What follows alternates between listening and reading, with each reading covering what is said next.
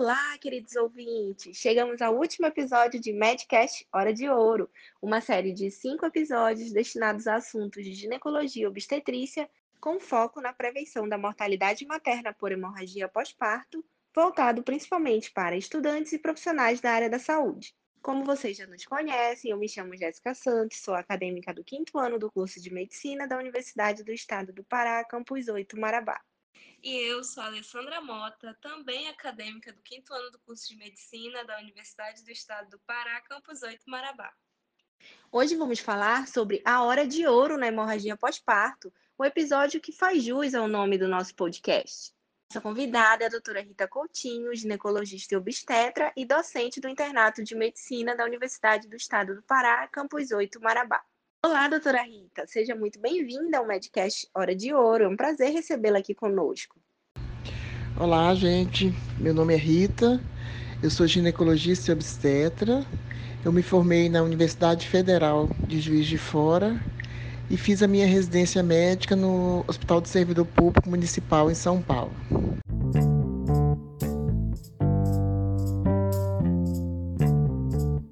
Após discutirmos nos podcasts anteriores sobre o diagnóstico precoce, qual o tratamento inicial da hemorragia pós-parto?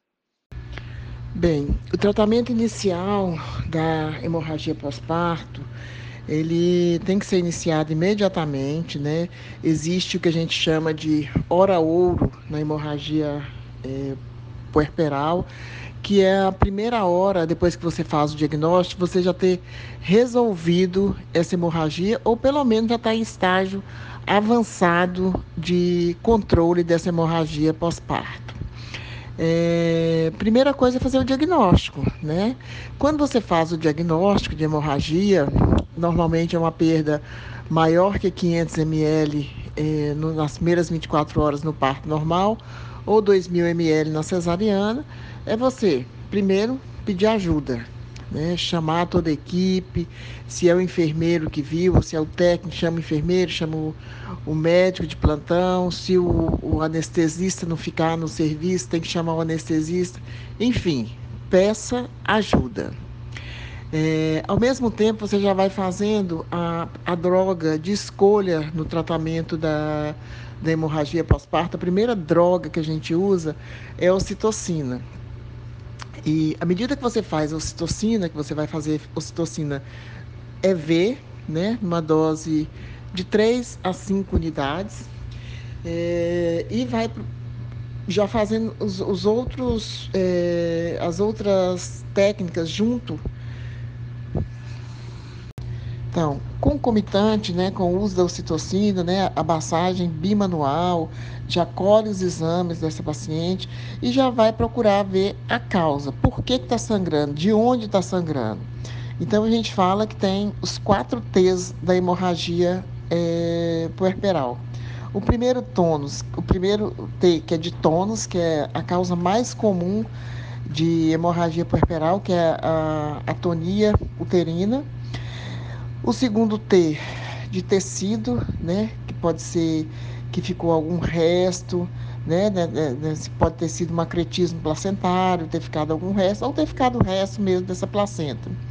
O terceiro T, que é o T de trauma, que você vai ver o trajeto dessa paciente, se teve alguma laceração, o colo do útero, se teve laceração, de onde é que está vindo esse sangramento.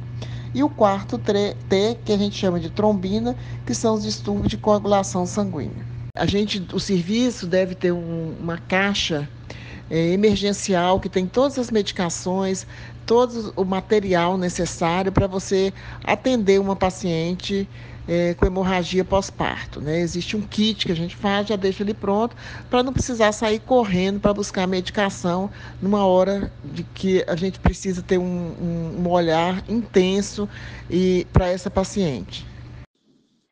Além disso, sabe-se que nos casos de atonia uterina, que é a principal causa de hemorragia pós-parto, o manejo medicamentoso é essencial.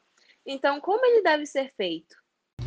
Bem, o tratamento medicamentoso da hemorragia puerperal, a droga de escolha para a gente iniciar o tratamento é a ocitocina.